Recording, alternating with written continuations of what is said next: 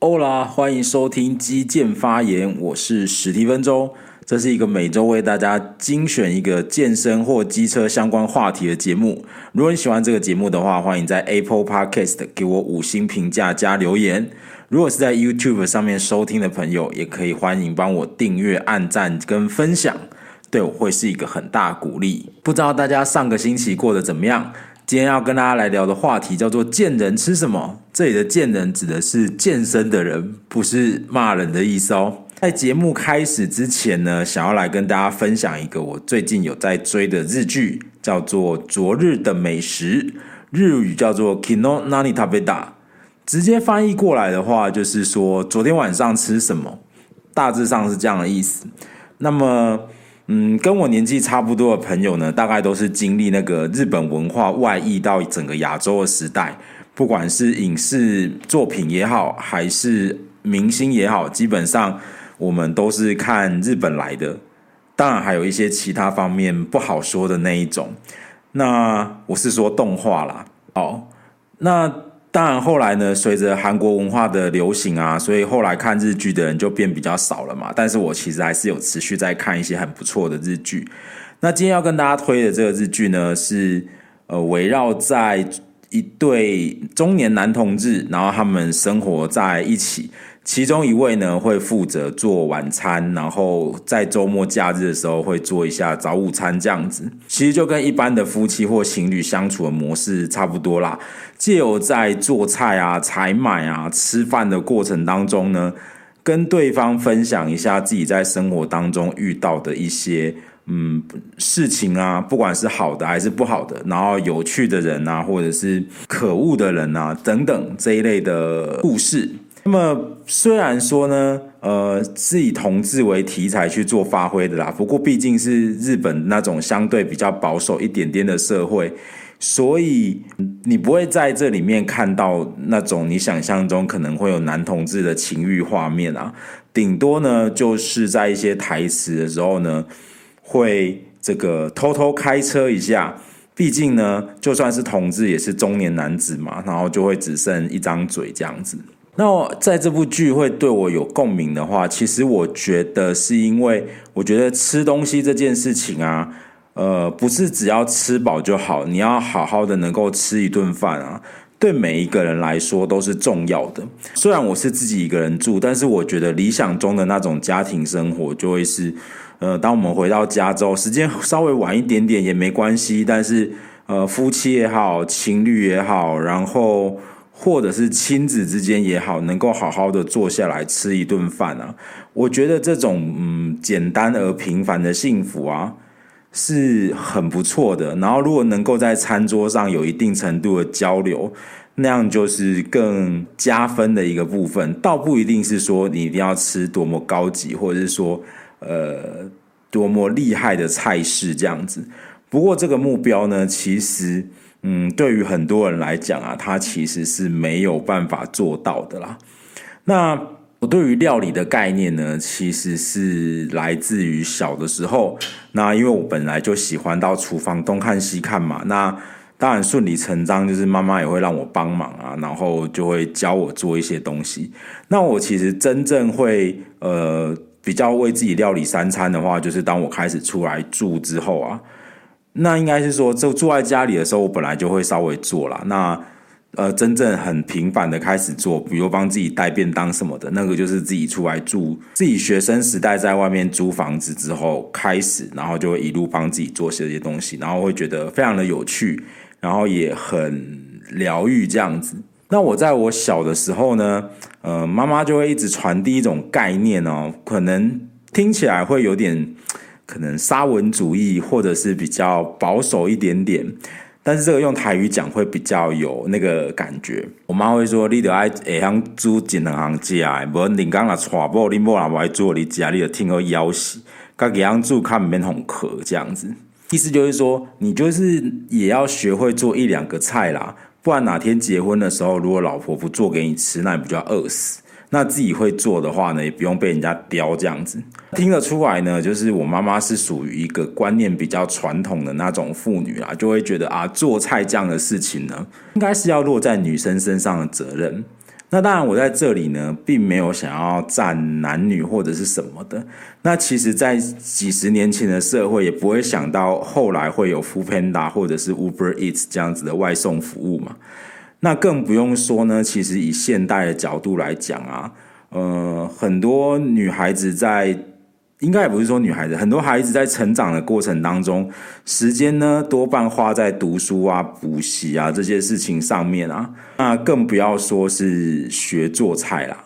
所以，嗯，我不是认为说，呃，在家里面的所有的事情，或者说什么事情应该是某一个性别的人应该要做，只是说。嗯，慢慢随着时间进，慢慢随着时这个时代演进啊，这些感觉很基本的，然后比较传统的价值观，其实就慢慢被打破。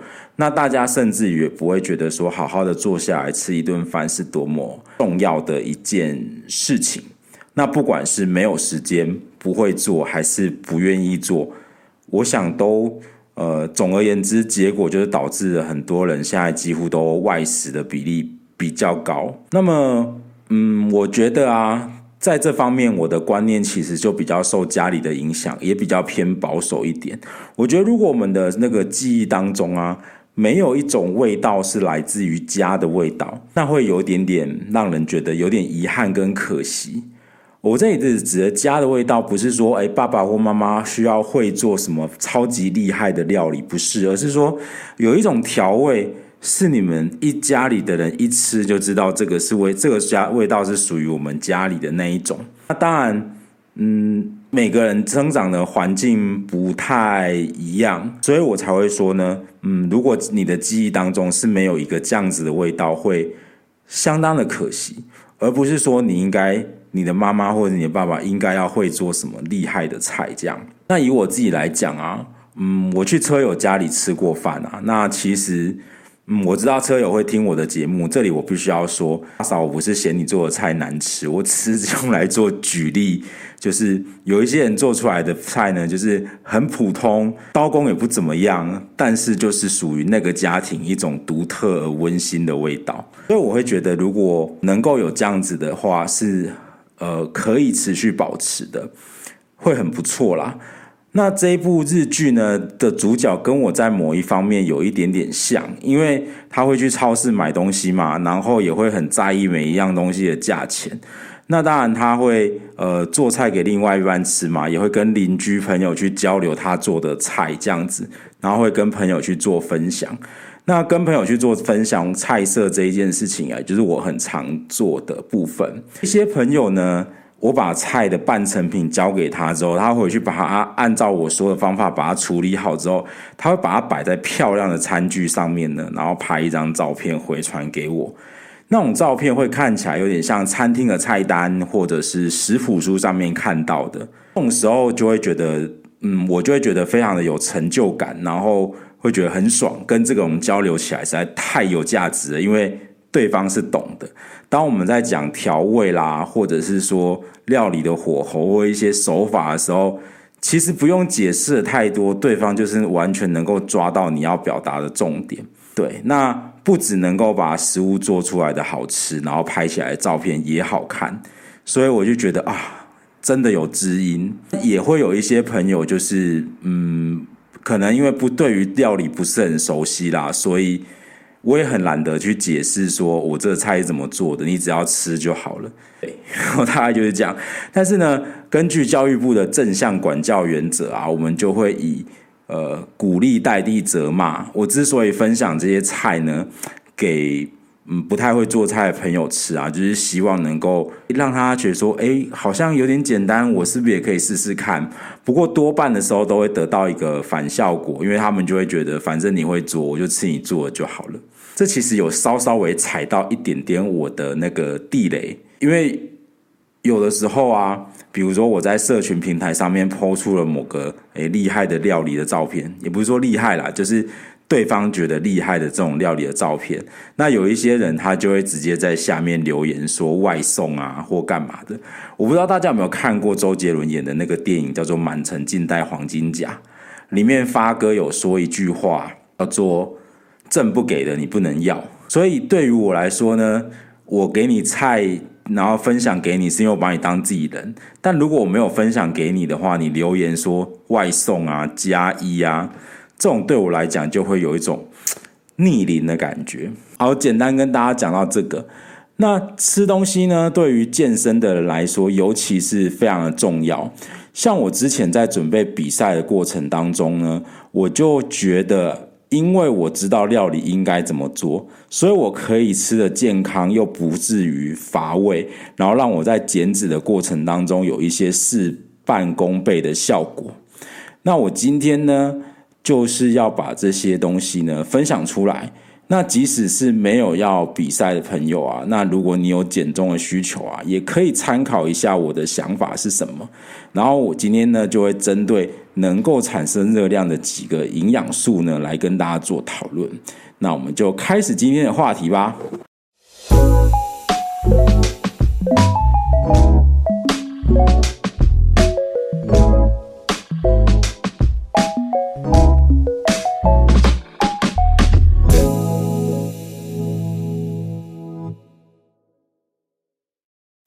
那在今天的话题正式开始之前呢，首先我要跟大家传达一个营养学的基本概念，也就是说，我们身体里面吃进来的营养素啊，其实都是可以互相转换的，这是第一个。举例来说的话呢，比方说牛啊、羊啊这些生物呢，它们不吃肉啊，可是它们的体内是会有脂肪存在的。所以他们吃进来的营养素就会转化成各种不同的形态，这是第一点。然后第二点的话呢，我们在不管要增肌也好，要减脂也好，其实最重要的部分呢，是你的热量的总量。如果你要达到增肌的效果，热量要吃够，达到热量盈余；如果你要减重的话，你的热量要达到热量赤字。跟你吃的东西虽然有关联性，但是总量才是最重要的。那我们有了这两个概念之后呢，首先要跟大家第一介绍的第一个会产生热量的营养素叫做碳水化合物。那我们在食物当中所接触到的碳水化合物，简单来讲就会分成三种。第一种就是糖，第二种就是淀粉，然后第三种是纤维。那其中呢，纤维是人体没有办法消化跟分解的。好，那对我们的身体里面有影响的主要就是糖跟淀粉。那首先要解释一下碳水化合物之所以叫碳水化合物的原因，在化学上呢，我们会把含有碳、氢、氧三种元素的化合物呢称作有机化合物，然后。我们要今天要介绍的碳水化合物呢，刚好就会是其中的一种。那其他的有机化合物，比方说什么呢？像衣服里面会有的那个叫 polyester，应该叫做聚酯纤维吧？它也是一种有机的化合物，不过是人造的这样。好，那有点扯远了。那我们再回到这个地方哦。你这个碳水化合物吃进来之后呢，它会被分解成为小分子的形式的，也就是葡萄糖。葡萄糖的分子是在化学上叫做 C 六 H 十二 O 六。如果我们把这个六提出来之后呢，我们会得到一个关系。刚讲了嘛，葡萄糖叫做 C 六 H 十二 O 六。那我们把六提出来之后呢，这个时候你会得到它是 C，然后 H2O，所以 C 是碳，H2O 大家都知道是水，所以碳水化合物名称就是这样子来的。那我们接下来的要介绍的就是说，诶，我们在消化一公克的碳水化合物的时候呢，其实它会产生四大卡的热量。那我们的身体的能量系统是怎么运作的呢？我们在吃进来碳水化合物之后，经过消化的作用呢，它会变成葡萄糖，然后呢，它会储存在肌肉或者是肝脏里面，那也就是所谓的肝糖。那在运动的时候，主要取用的能量呢，就是来自于这个部分。如果我们多出来的能量怎么办呢？很抱歉，它就会经有一连串的生化作用呢，呃，转换成大家最不喜欢的脂肪。那你的脂肪会储存在哪里，就会根据你的可能基因啊、生活的形态啊有关系。所以很多人累积脂肪的地方呢，就会是腰部啊、臀部啊。对于男生来讲呢，最尴尬的地方就是你累积在胸部，让你的胸部看起来跟女生的胸部有点像。当然不见得是所谓的胸部雌化啦，但是就会有点让自己觉得。好像自己的罩杯比另外一半还大，这种感觉会有点尴尬。这样，好，那假设我们今天是要处在一个增肌的过程当中的话呢，首先的一个重要的条件，在我这个部分一开始的时候就有说，你要达到热量的盈余。那当你达到热量的盈余之后呢，蛋白质的合成效率呢就会大于分解的效率，所以。这个时候就会启动了这个合成蛋白质的机制。那么我们的身体很有趣啊，它会达成一定的恒定性啊。那这个应该是在国中的生物课里面，大家应该会有听过这样的词。那其实我们身体是一连串的化学反应在进行啊。那化学反应达到平衡的时候，其实有一个重要的前提，就是它的呃分解的速率跟合成的速率是一样的，然后如果你某一个东西少了之后，另外一个东西就会转化过来补上。身体就是这么运作的。那我们在现在呢，很常听到一些呃减重的方法，不管你是生酮也好，然后断食也好，也就是大家常听的一六八，或者是。低碳饮食也好，其实不管你是采用哪一种饮食方式呢，我们最终的目标呢，就是透过这些有点像制约的东西，然后去让我们达成这个限制热量摄取的概念，然后达成热量的缺口，然后进而达到减脂的效果。所以其实不用，我是个人是觉得不太需要尝试呃特定的饮食方法啦。那当然有一些特定的饮食方法，在你短期的。这个减脂过程当中是会有一定程度的帮助，让你的效率比较好。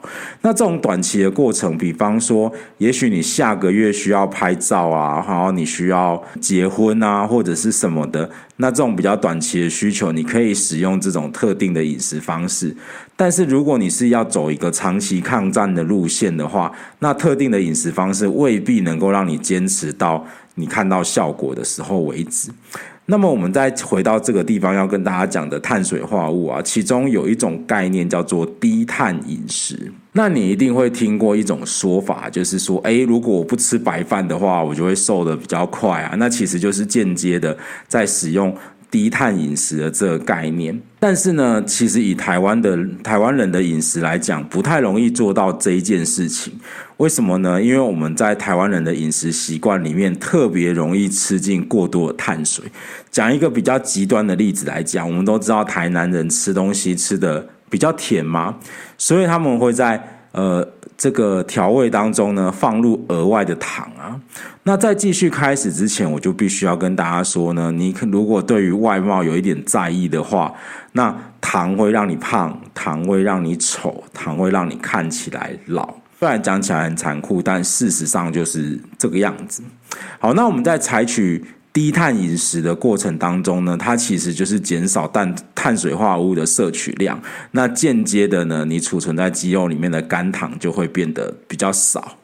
那你的身体又要维持身体机制的恒定嘛，所以这个时候呢，我就会提高蛋白质的分解，然后提高脂肪酸的氧化作用，进而利用这些过程来提供身体能量。所以在减脂的过程当中呢，除了你少掉了脂肪之外，其实肌肉很有可能也会跟着少。那身体的运作就会都是这样子的。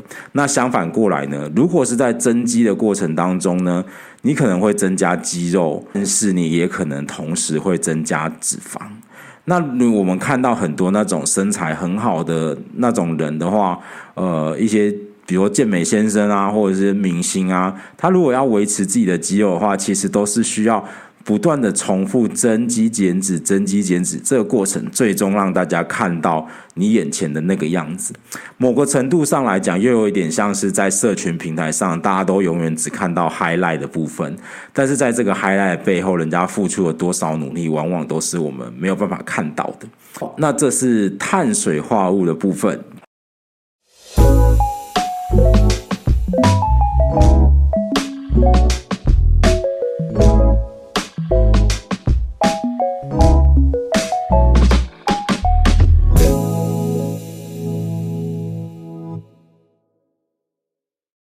OK，那接下来这一部分呢，我就会跟大家讨论的东西就是蛋白质应该要怎么吃。那在继续下去之前呢，首先就是大家应该会知道。呃，蛋白质会分成动物性的蛋白质以及植物性的蛋白质。那蛋白质的小分子形式呢，就会是氨基酸。那么现在因为有一些呃，比如 vegan 的概念啊，或者是素食者的概念呢。呃，其实就比较容易在蛋白质的这一块的摄取上呢，是比较不够的。那植物性蛋白质它不是不好，只是说相较于人体需要的必需氨基酸来讲啊，动植物性的蛋白质它的呃覆盖就没有那么完整。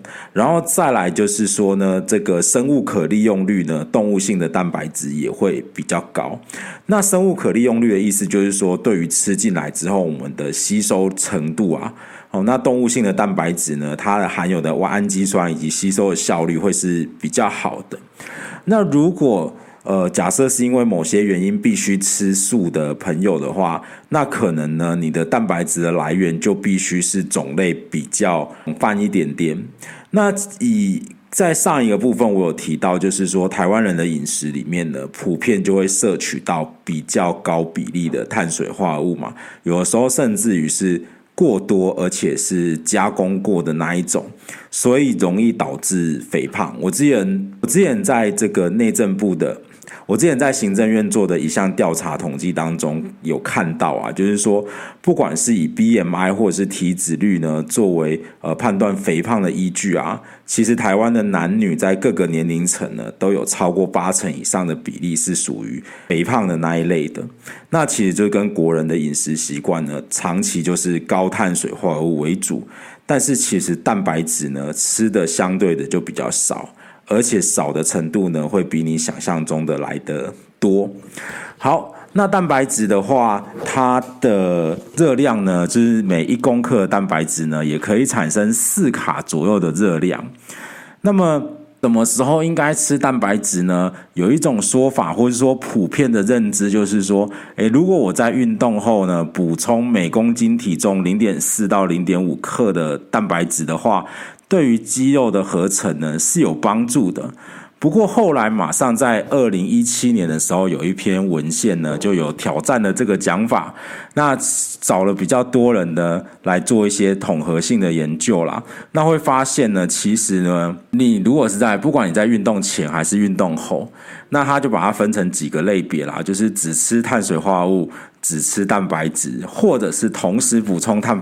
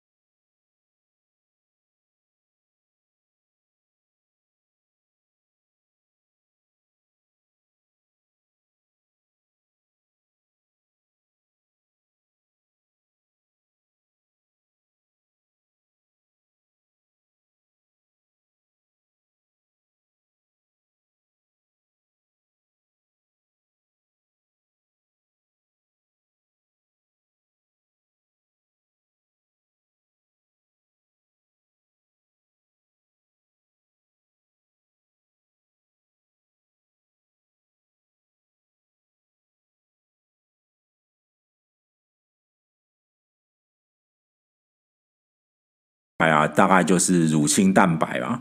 那关于乳清蛋白，当然还有很多别的东西可以去做说明。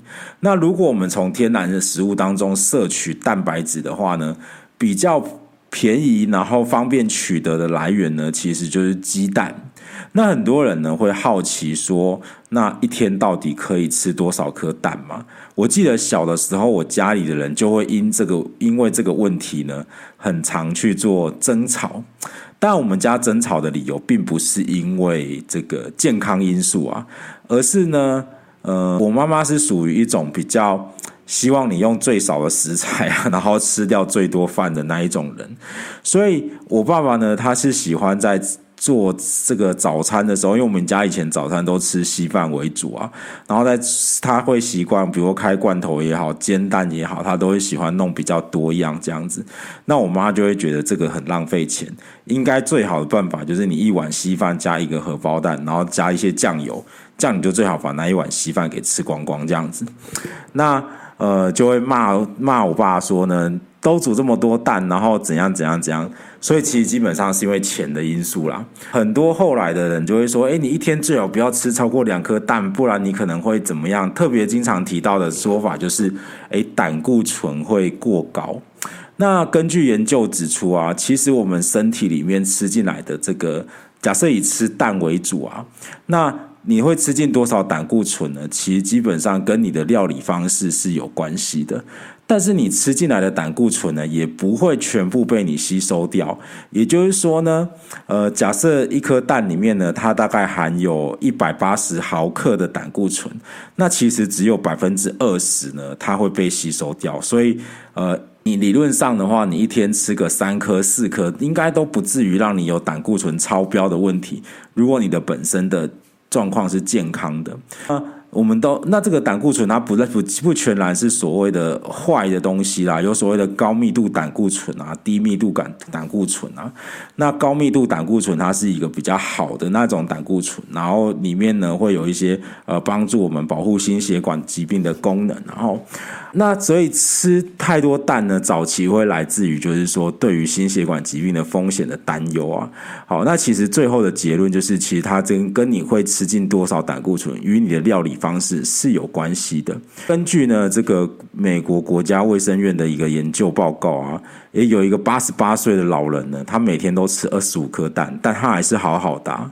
所以能不能吃多少蛋，或者是说，你应该怎么吃，或者说吃蛋会不会怎样啊？其实会考虑到，就是你是不是有一些先天代谢的异常，比如说可能就对于胆固醇、对于脂肪是比较敏感的，可能就不太适合吃太多的蛋。那我在前面的地方有稍微讲到了，身体会有一个趋势，就是保持恒定性啊。那我在刚刚的地方我有提到啊，就是说如果我们吃进来这些胆固醇的，其实只有二十 percent 呢可能会被吸收掉，那剩下来的那八十 percent 的缺口哪里去了呢？其实就是身体里面自己产生的。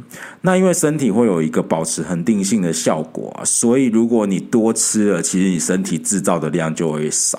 所以结论是，诶，我们可不可以吃蛋呢？可以。那我们应该吃多少呢？其实，如果你的身体没有什么代谢方面的问题的话，其实，呃，吃蛋的话的数量，只要你不觉得不好吃，其实吃蛋并不会对你的身体造成什么样的负担。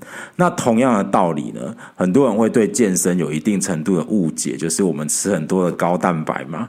那高蛋白会不会怎么样，造成你肾脏有什么困扰跟负担呢？一样，就是除非你的肾脏本身就有代谢上的毛病，否则理论上是不会有任何问题的。会建议大家呢，在你日常的饮食当中的习惯上啊，多提升一点点蛋白质的摄取，那降低一点点碳水的化合物的摄取啊，这样会对自己的健康会比较好一点点啦。至少是在体态管理上面的话。